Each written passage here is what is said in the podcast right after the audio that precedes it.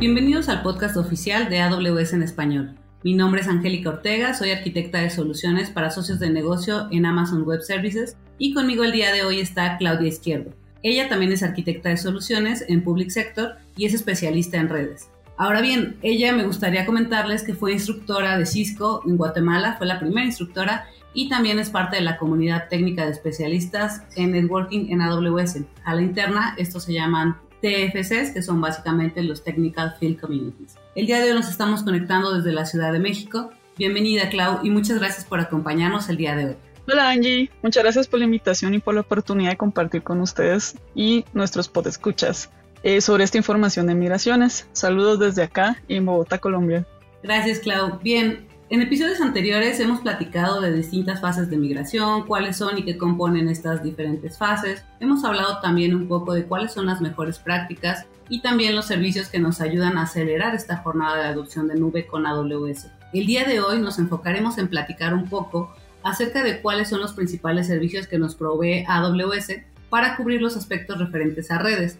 Abordaremos temas que van desde conectividad, seguridad y otras características que podemos configurar en la nube de AWS. Es por ello que hoy nuestra invitada es una de las expertas en este tema. Ahora bien, Clau, me gustaría compartirte que en uno de los temas o uno de los temas de más interés en nuestros escuchas es justamente entender o bien poder mapear cuáles son los conceptos que quizá ellos ya conocen en infraestructuras tradicionales on-premises, pero ahora con servicios de AWS. Es por ello que me gustaría hacerte la siguiente pregunta. ¿Quisieras comentarnos un poco acerca de cuáles son los servicios que sí o sí debemos conocer en estos temas de redes? Claro, Angie. Eh, ese escenario es una conversación un poco extensa, pero comencemos con el primer servicio que te quiero contar, y este es el de Virtual Private Cloud, también conocido como VPC. Este lo usamos para aprovisionar servicios de infraestructura como EC2, RDS. También lo podemos ver en los ambientes y cargas que conlleven Kubernetes o también hasta para una privatización de servicios como Lambda.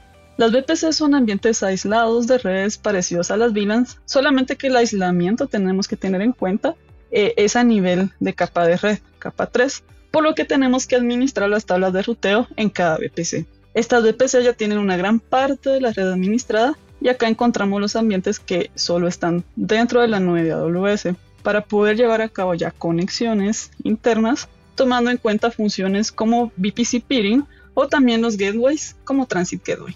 Entiendo, Claudio. Entonces, este servicio de VPC nos va a permitir colocar servicios de AWS que pueden ser, ya mencionabas RDS con bases de datos relacionales, también mencionabas instancias de EC2 que también son lo que conocíamos como máquinas virtuales. Ahora, platícanos un poco acerca de este último servicio que mencionas que se llama Transit Gateway, ya que por lo que comentas, este servicio nos ayuda a realizar intercomunicaciones entre redes. Claro, Angie. El Transit Gateway, nosotros en AWS le decimos el router regional y tiene la capacidad de segmentar la comunicación entre las diferentes redes directamente conectadas. Este nos permite una diversidad de diseños de red y a través también de diferentes tablas de ruteo con una tecnología muy similar al Virtual Routing and Forwarding o BRF que tenemos comúnmente en networking. Esto me lleva a contarte sobre conexiones híbridas. Ya mencionamos las que quedan dentro de la nube AWS. Cuando queremos hacer conexiones híbridas, Transit Gateway puede funcionar en estos ambientes y es aquel en el cual necesitas conectar la nube AWS con algo que está fuera o en un ambiente on-prem u otra nube cuando estamos hablando ya de estos ambientes híbridos.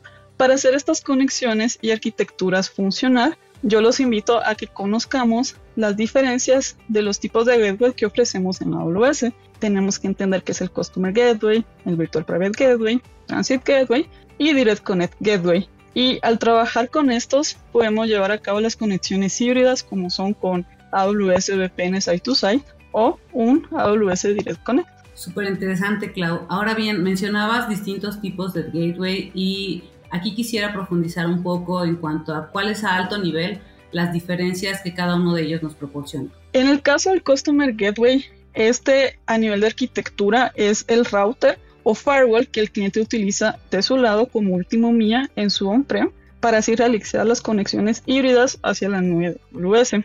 Ahora el resto de gateways los utilizamos del lado de AWS, son nuestras últimas millas en la nube. Para el caso de las VPN site to site, se trabaja directamente sobre los Virtual Private Gateway y los Transit Gateway. Ahora Angie, si tú me dices que necesitas trabajar con un Direct Connect, tenemos que utilizar un Direct Connect Gateway como última mía en AWS, pero después de ese Direct Connect Gateway, ya adentrándonos más a la nube de AWS, se debe colocar y se recomienda un Virtual Private Gateway o un Transit Gateway, ya que por medio de esta combinación y configuración podemos hacer arquitecturas escalables donde puedas interconectar dos o más VPCs ya viéndolo de forma interna. Pero tenemos que tener en cuenta esa combinación. De acuerdo, y es sumamente interesante, como mencionas, entender cuáles son los puntos que vamos a intercomunicar. Ahora, ya que mencionaste también servicios como AWS VPN Site to Site o bien AWS Direct Connect, ¿cómo nosotros podemos elegir cuál de estos dos es la mejor manera de conectarnos hacia AWS para los casos de negocio que tenemos? Para esto te voy a explicar brevemente eh, VPN Site to Site y Direct Connect y las características que, tiene cada uno de estos. En el caso de los VPN Site to Site, son las VPNs que hemos utilizado desde hace muchos años en telecomunicaciones y en el caso de Direct Connect es muy similar a lo que conocemos como enlace dedicado. Solo hay que tener en consideración que en AWS este enlace puede ser físico o virtual, como también lo llamamos hosted. En el caso de las VPN Site to Site, estas se configuran y levantan en AWS en cuestión de minutos. Nosotros los entregamos con un ancho de banda de 1.25 GB por cada túnel, pero es un escenario donde la data va a viajar a través de Internet por un túnel encriptado. Entonces, si eso le funciona al cliente y es suficiente, podemos irnos con una VPN site to site.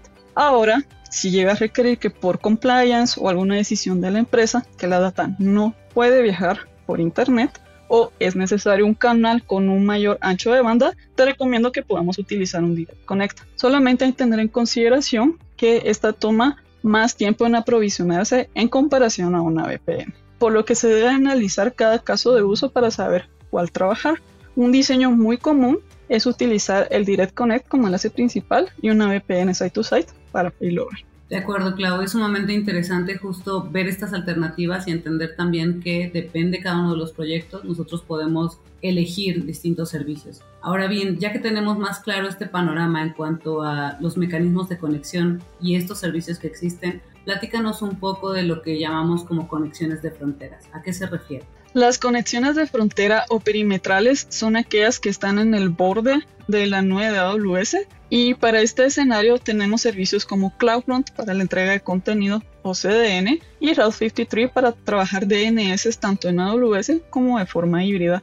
Además de otras funcionalidades, déjame mencionarte que permiten aumentar la velocidad de las comunicaciones al aprovechar la infraestructura global de AWS lo podemos hacer como con un servicio que se llama Global Accelerator, donde aprovechamos esta infraestructura que tenemos actualmente para utilizarlo eh, de forma de tránsito de nuestra red en caso que lo requiera. Muy bien, Clau. Esta parte también suena sumamente interesante. Me agrada justo ese acercamiento en, el que AWS nos ayuda incluso en la administración de la red, sin importar que estemos trabajando de manera local o en un ambiente híbrido. Ahora bien, otro tema interesante es justo cómo estas rutas locales pueden ser habilitadas en todas las tablas de ruteo. ¿Para qué? Para compartir o permitir esta comunicación dentro de la misma VPC. ¿Sabes dónde pudiéramos o a dónde podemos dirigir a nuestra audiencia para obtener más conocimientos acerca de, estos temas de VPCs? Sí, eh, por medio de la documentación oficial de AWS para este servicio de VPC, lo podemos encontrar tanto en idioma inglés como en idioma español. Y déjeme decirle que pues también es la documentación que usamos nosotros como arquitectos de soluciones. Además, eh, me encuentro trabajando en una serie de blogs en español donde explico más en detalle llamado Buenas prácticas para Amazon VPC. Y adicionalmente, también podemos dirigirnos a la comunidad donde tú y yo pertenecemos, AWS Women Colombia, y ahí pueden encontrar diversos videos que he realizado explicando Amazon VPC.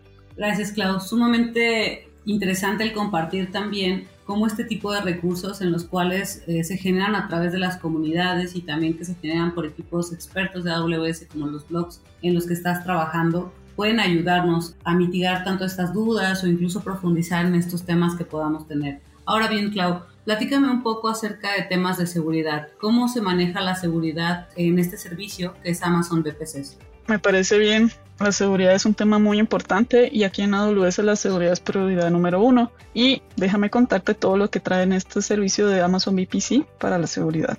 De forma nativa, Amazon VPC cuenta con estos firewalls virtuales que son los security groups, donde es un firewall stateful al nivel de any o tarjeta de red y solamente puede usarse las reglas de allow. Entonces, por ejemplo, si tienes una instancia de EC2 con 4 ENIs, puedes tener hasta 4 diferentes security groups en la misma instancia. Y también tenemos los NACLs o Network Access Control List y este es un firewall stateless a nivel de subred y permite tanto allow como deny. Además de ello, eh, para seguir el principio de diferenciar las subredes públicas de las subredes privadas como buena práctica, también las recomendamos para poder ejecutar una segmentación en la comunicación entre las diferentes subredes por medio de las tablas de enrutamiento. Eso también lo puede hacer escalar y centralizar por medio de un Transit Gateway. Otra práctica que también recomendamos es la privatización, en donde buscas que tus subredes privadas no tengan forma alguna de conectividad a Internet de manera directa porque no es necesaria o ninguna conexión a Internet alguna.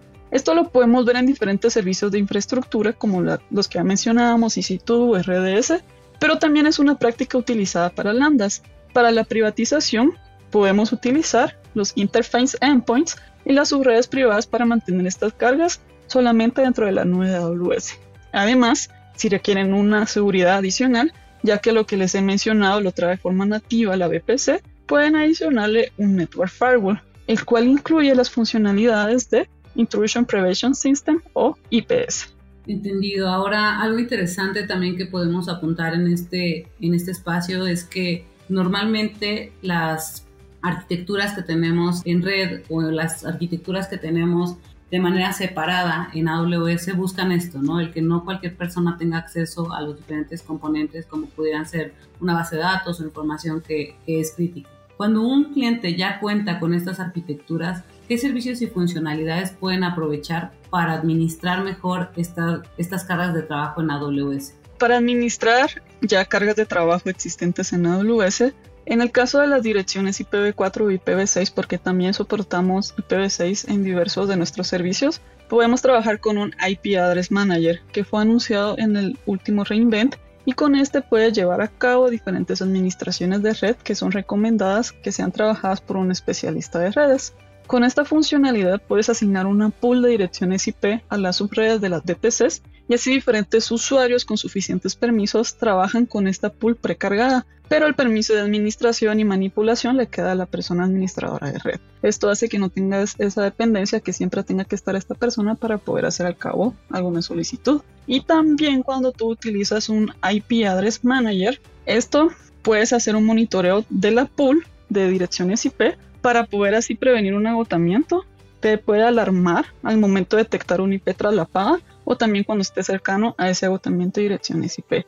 Estas son algunas de las herramientas que puede facilitar el trabajo de un especialista de redes y también optimiza el tiempo de las personas y de las empresas. Perfecto, y creo que vale la pena mencionar aquí este nuevo servicio que acaba de ser lanzado, lo que mencionabas, IP Address Manager, para que también lo tengan en radar nuestros escuchas. Ahora, dependiendo de las cargas de trabajo que tengamos en, en AWS, nuestros clientes puede que ya hayan pasado un esquema de trabajo multicuenta, es decir, que ya no solamente tengan una cuenta de AWS donde puedan operar sus servicios. Cuando nosotros tenemos estos escenarios multicuenta, ¿qué servicios pueden ser de ayuda a nuestros clientes en, en este, en este esquema de trabajo? Claro, Angie. Con ambientes multicuenta se pueden utilizar las Share VPC y en este escenario tienes que trabajarlo junto a el servicio Organizations. Por medio de una cuenta principal, con los permisos necesarios se puede desplegar la VPC, administrar las tablas de rutamiento, administrar las NACLs y otros a través de un especialista de red en un ambiente multicuenta para los diferentes usuarios y las otras cuentas.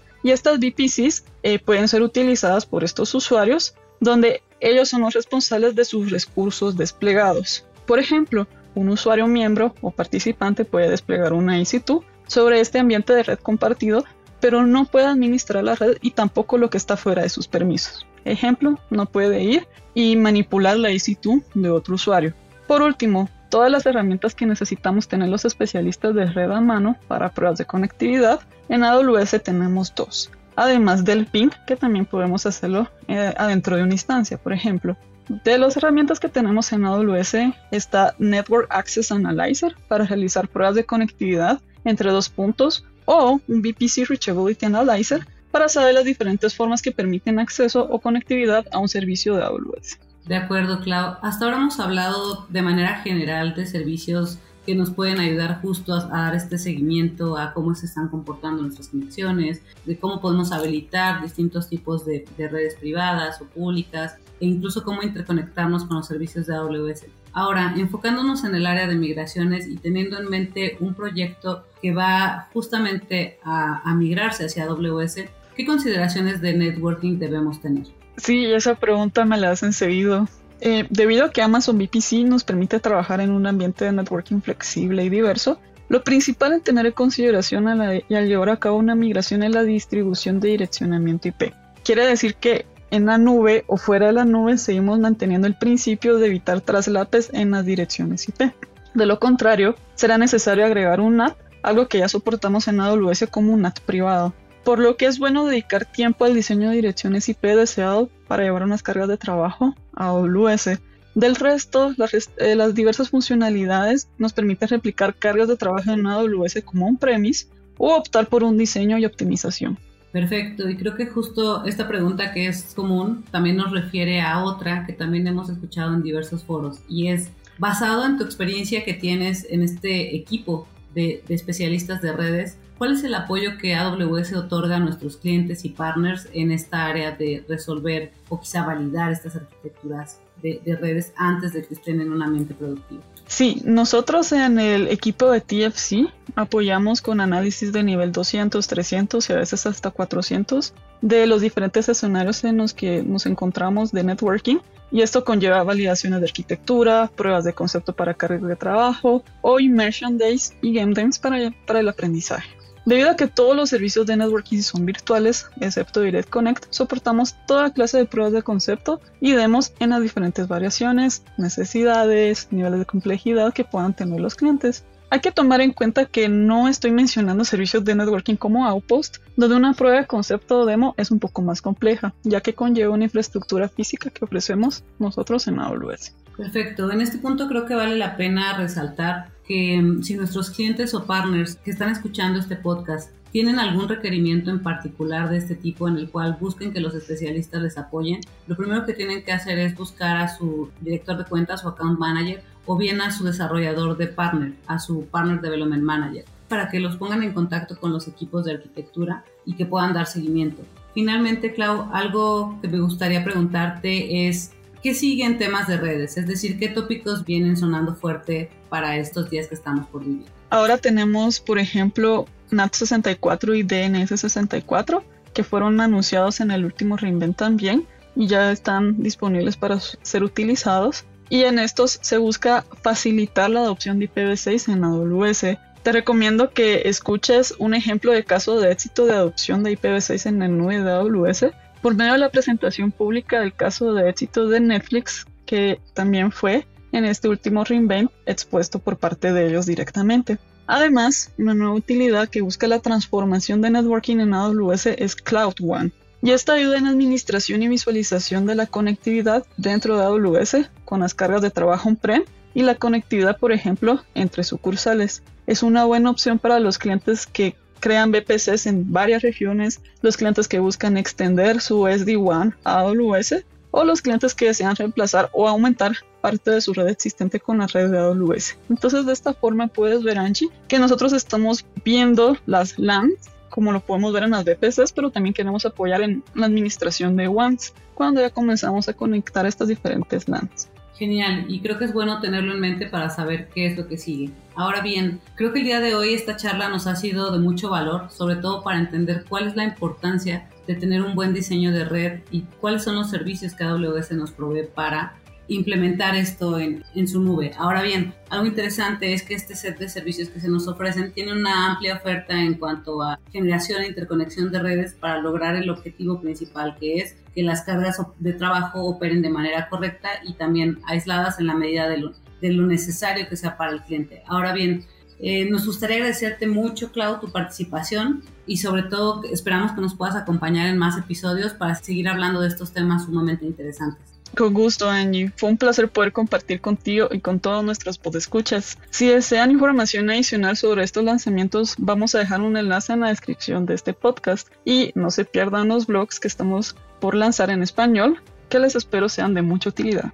Gracias, Clau. Nos daremos una vuelta justo al enlace en la descripción de este podcast para tener más detalles. Mientras tanto, eh, este fue Claudia Izquierdo, arquitecta de soluciones en Public Sector, nuestra, nuestra acompañante del día de hoy, ubicada en Bogotá, Colombia. Y gracias a ustedes, como siempre, por escucharnos. Esperamos que este capítulo haya sido de su agrado y que toda esta información sea de utilidad para nuestros podescuchas. Recuerden que leemos cada uno de los correos que nos envían. La dirección es awspodcast amazon.com. Mi nombre es Angélica Ortega y como decimos en AWS, sigamos construyendo. Esperamos su compañía en el próximo episodio.